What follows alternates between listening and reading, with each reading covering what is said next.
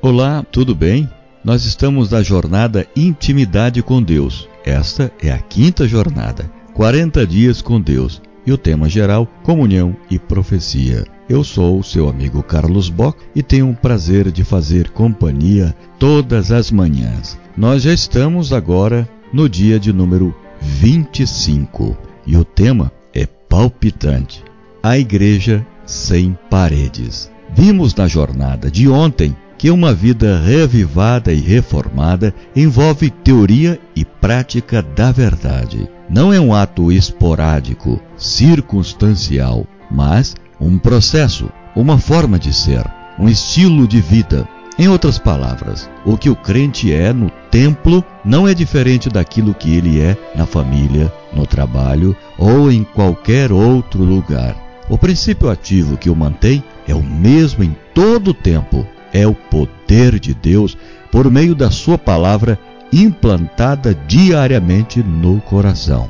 Hoje vamos mostrar como é possível criar um ambiente apropriado para se manter cheio do Espírito, ampliar a influência em relação à família, aos vizinhos e amigos. Afinal, o bom perfume de Cristo deve ser sentido em todo lugar, mas principalmente entre as pessoas mais próximas que conhecem ou não a Jesus. Esse foi um dos segredos para o sucesso da igreja primitiva. A forma como os primeiros cristãos viveram nos mostra o caminho seguro para a conclusão da obra que começaram. Como eles viveram, como impactaram seus contemporâneos e qual a importância dos pequenos grupos para a pregação do Evangelho para responder a essas e outras perguntas, iremos estudar e meditar em três questões relevantes: o começo e o exemplo da igreja primitiva, como contexto social e a vida em comunidade no tempo do fim. Antes de prosseguir, ore para que o Espírito Santo lhe dê entendimento. Parte primeira: o começo e o exemplo da igreja primitiva. Jesus já havia se despedido da sua igreja, deixando-lhes o imperativo de fazer discípulos e a promessa de sua companhia até a consumação dos séculos. Mateus 28, 19 e 20. A igreja, representada por cerca de 120 pessoas, estava reunida em um cenáculo de Jerusalém, esperando o batismo com Espírito Santo conforme as palavras do Senhor Jesus Cristo. Atos, capítulo 1, verso 4 e 5. Todos perseveravam unânimes em oração e súplicas pela vinda do Consolador, ao esperarem os discípulos pelo cumprimento da promessa humilharam o coração em verdadeiro arrependimento e confessaram sua incredulidade ao trazerem à lembrança as palavras que Cristo lhes havia dito antes da sua morte. Entenderam mais amplamente seu significado. Reprovavam-se a si mesmos por não haverem compreendido o Salvador. Como numa procissão, cena após cena, de sua maravilhosa vida passou perante eles, mas estavam confortados com o pensamento de que haviam sido perdoados e determinaram que,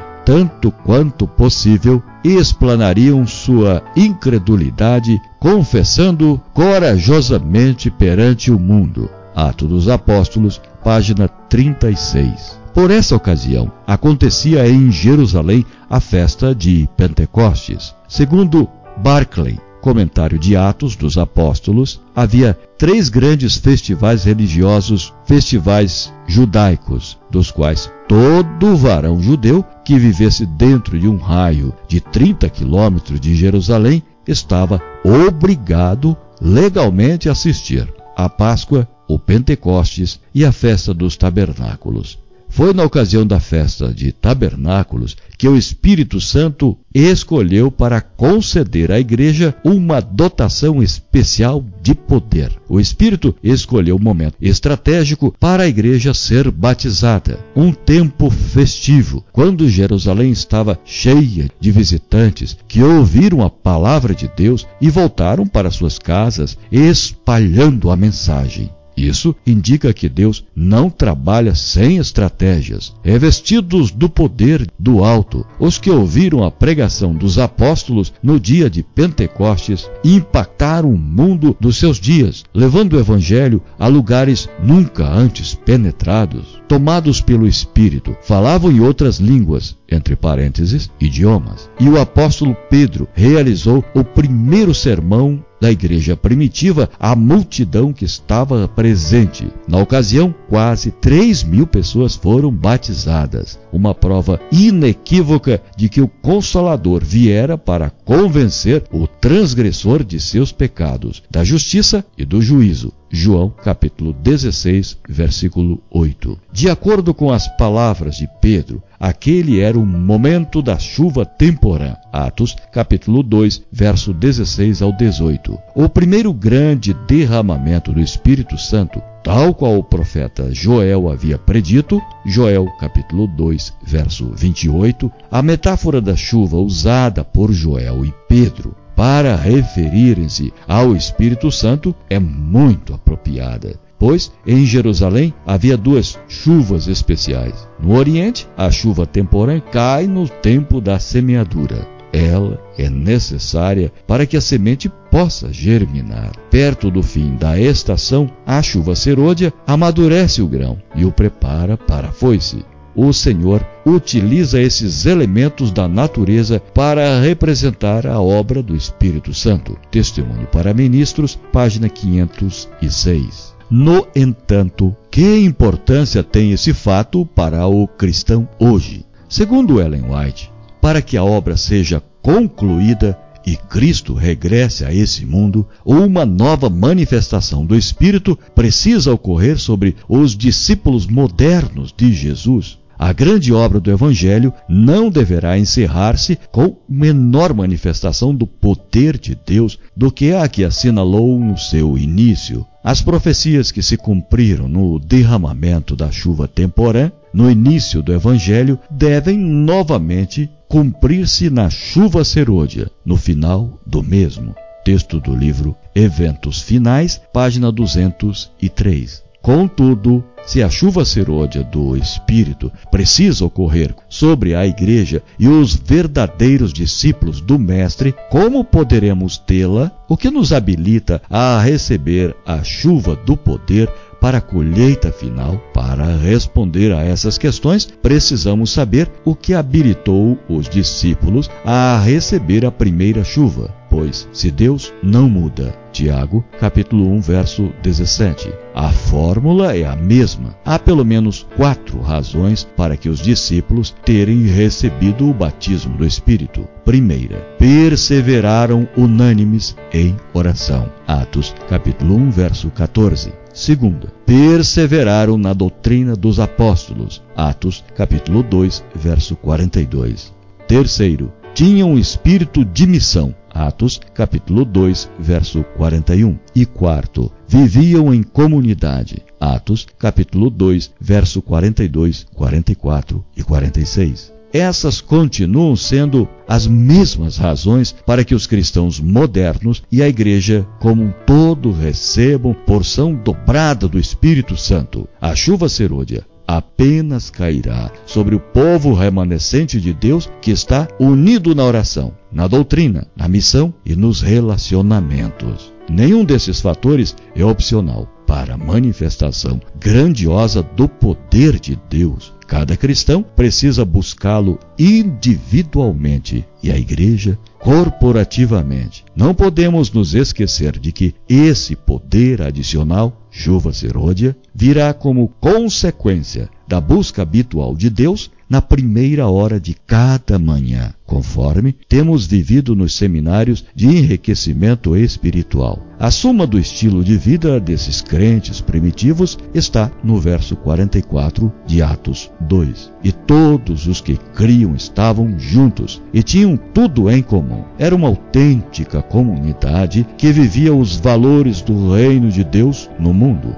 Desprendiam-se de tudo, a ponto de repartir os bens para que não houvesse entre eles algum necessitado. Não é de admirar que caíam em simpatia de todo o povo. Atos, capítulo 2, verso 47. Se existe um ponto que merece ser destacado, é sem dúvida a necessidade de se viver em união. E por que isso é tão importante? Porque foi Jesus quem ressaltou que essa é a maneira do mundo reconhecê-lo, a fim de que todos sejam um, e como és tu, ó Pai, em mim e eu em ti, também sejam eles em nós, para que o mundo creia que tu me enviaste. João capítulo 17, verso 21. No contexto social, Deus é um ser relacional e seu povo não pode ser diferente. A Igreja de Cristo deve ser uma comunidade de amor, uma igreja que existe além de suas paredes. Foi assim que ele formou o ser humano, com a necessidade inerente de se relacionar. Mesmo no mais perfeito e puro ambiente do Éden, Deus disse: Não é bom que o homem esteja só. Gênesis capítulo 2, verso 18. Com isso estava declarando que não podia abrir mão de uma vida em comunidade. Se Deus não abdicou da comunidade em um lugar santo antes do pecado, por que deveríamos abrir mão da comunidade após o pecado? O isolamento é fruto da iniquidade e a igreja deve ser a comunidade de santos usadas por Deus para quebrar as indiferenças. O contexto social em que vivemos clama por relacionamentos. O homem pós-moderno questiona tudo, mas é carente de relacionamentos autênticos. A prova disso é o constante crescimento nas redes sociais, onde as pessoas estão conectadas para poderem se relacionar umas com as outras, ainda que seja de forma superficial e descomprometida. Veja abaixo o perfil do homem pós-moderno em contraste com pós-modernismo, insubordinação. Modernismo, hierarquias centralizadas. Pós-modernismo, redes descentralizadas. Modernismo, absoluto. Pós-modernismo, questionável. Modernismo, formal, fechado. Pós-modernismo, informal, aberto. Modernismo, distância. Pós-modernismo, participação. Modernismo, individualismo. Pós-modernismo, relacionamentos amorosos. O fato é que fomos criados para viver em comunidade e nenhum de nós pode cumprir os propósitos de Deus sozinho e sem ajuda. O apóstolo Paulo usa a ilustração de um corpo para descrever a igreja de Deus. Escrevendo aos Coríntios, ele disse: Ora, vós sois o corpo de Cristo e seus membros em particular. 1 Coríntios capítulo 12, verso 27. Você consegue enxergar um corpo sadio sem que os membros estejam em harmonia? Para ser um corpo, não é preciso que todos os membros estejam funcionando